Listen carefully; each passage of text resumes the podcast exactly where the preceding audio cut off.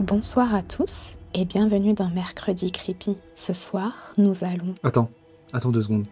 J'ai un truc à te dire. Tu veux pas qu'on fasse ça après? Non, non, c'est important. Tu sais, je devais rencontrer Cassandre et Loris suite euh, aux documents qu'ils nous avaient envoyés. Oui, je me rappelle d'une scène de crime où ils ont subi une agression. C'était seulement euh, il y a trois semaines après leur mésaventure. Ils m'avaient donné rendez-vous. Ça devait être ce soir normalement, afin qu'on débriefe. On s'était dit qu'ils avaient récupéré quand même super vite, tu trouves pas? Loris avait quand même failli y passer. Et donc, euh, comment ils allaient? C'est là le problème en fait. Ils étaient pas là.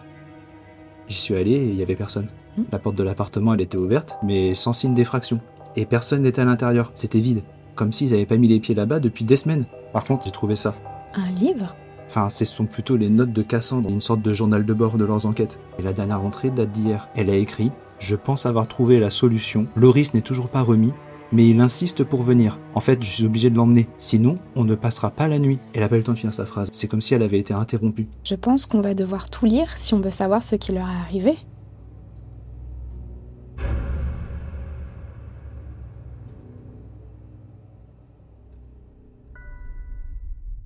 La première entrée du journal semble décrire la rencontre entre Cassandre et Loris.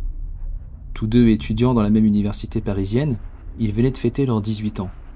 Elle était une habituée des sciences en tout genre et passait son temps libre dans les salles de cours obscures bien après les heures de fermeture.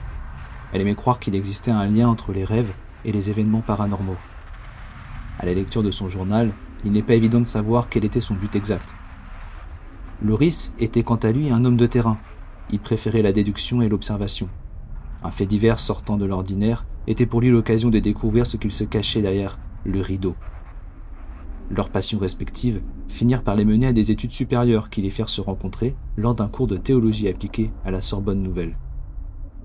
Cassandre devint docteur spécialisé dans le sommeil et surtout tout ce qui concerne les états de conscience modifiés.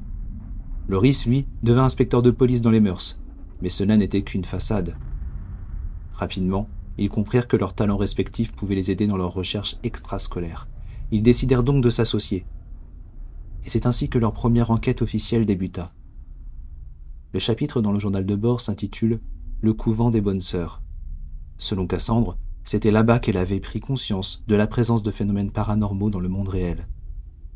Elle n'était qu'une orpheline et le discours contradictoire de l'Église n'arrangeait pas sa curiosité malsaine dans les sciences occultes. Enfin, c'est comme ça que le clergé considérait cette petite fille indisciplinée. Cassandre rencontrait des difficultés avec sa mémoire, et notamment pendant cette période. Pourquoi?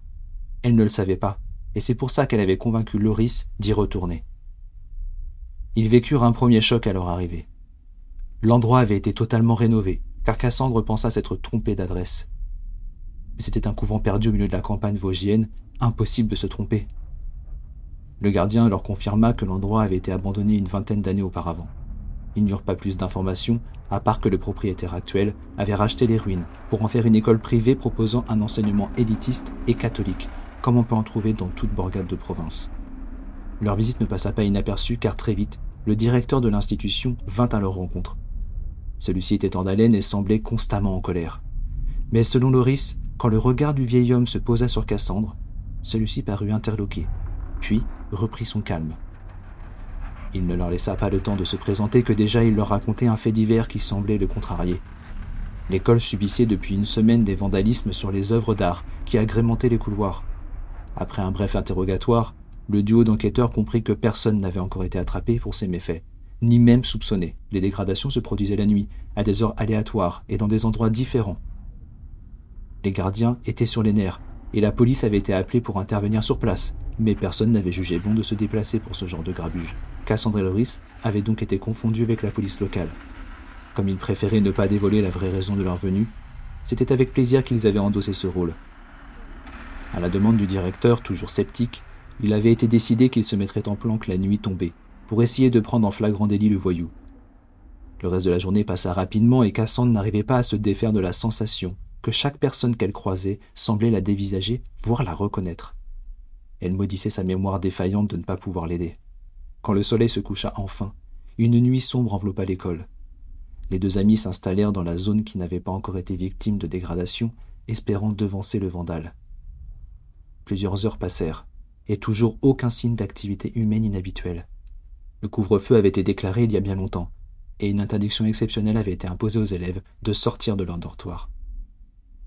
Il était donc impossible de passer à côté d'un bruit suspect. Puis, ce fut aux alentours de 4 heures du matin, proche de l'heure la plus sombre, qu'un événement se produisit. Ce fut sûrement la première fois que Cassandre et Loris furent témoins d'un phénomène paranormal. Cassandre avait décidé de se dégourdir les jambes dans le couloir principal afin de vérifier les tableaux accrochés au mur. Loris pouvait toujours la voir de là où il était installé. Tout se passa dans la pénombre, mais Loris fut catégorique.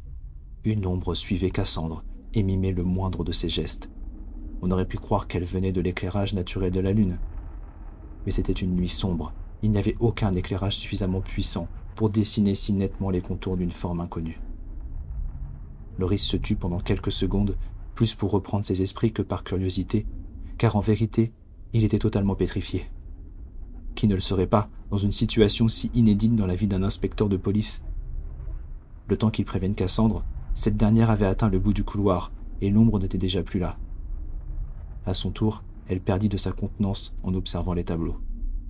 La minute d'avant, ils étaient vierges de toute dégradation. Mais après qu'elle fut passée devant, un nouveau dessin avait recouvert chacun des tableaux. Pour être plus précis, c'était toujours le même dessin, d'un réalisme effrayant, d'une précision chirurgicale. Cassandre avança difficilement et lentement dans le sens inverse, négligeant totalement les avertissements de Loris, qui s'évertuait silencieusement à ce qu'elle reste là où elle était. Les tableaux avaient été recouverts d'un portrait d'une petite fille habillée comme un enfant de cœur. Son visage était à la fois triste et empreint d'une colère réfrénée. On aurait dit une caricature d'un personnage de film d'horreur. Cassandre plongea plus profondément dans l'épouvante à mesure qu'elle remontait les pavés glacés du couloir. Chaque portrait qui la rapprochait de Loris était de moins en moins détaillé. C'était d'abord un œil qui disparut, puis la bouche, et une oreille, et ainsi de suite, pour arriver au dernier tableau où se tenait silencieusement son ami. Loris lui demanda alors si elle avait vu quelque chose à suivre, ou senti une présence. Elle eut du mal à lui répondre car elle-même essayait de lui montrer quelque chose, son doigt pointé vers le tableau le plus proche. Elle réussit à attirer l'attention de Loris. Il comprit que le vandale avait réussi son coup, mais que personne ne l'avait vu. Il élaborait une théorie afin d'en parler avec le directeur, mais Cassandre n'avait que faire du comment. Elle voulait savoir pourquoi, sur tous ces tableaux qu'il n'avait jamais vus, c'était elle qui avait été représentée. Loris avait dû remonter le couloir pour vérifier le premier tableau, et en effet, même si elle était âgée de vingt ans de moins, on pouvait aisément reconnaître Cassandre. Il prit alors les choses en main, au vu de son ami qui était resté stoïque devant le tableau. Fixer son double dépourvu de tout appendice. Ils demandèrent une entrevue au plus vite avec le directeur, qui les reçut dans son bureau en peignoir. Après avoir demandé si des photos avaient été prises lors des anciennes dégradations, nos deux enquêteurs comprirent qu'ils n'avaient pas choisi de venir dans cet ancien couvent par hasard. C'était le couvent qui les attendait. Toutes les dégradations de tableaux qui étaient survenues lors de la semaine précédente représentaient Cassandre.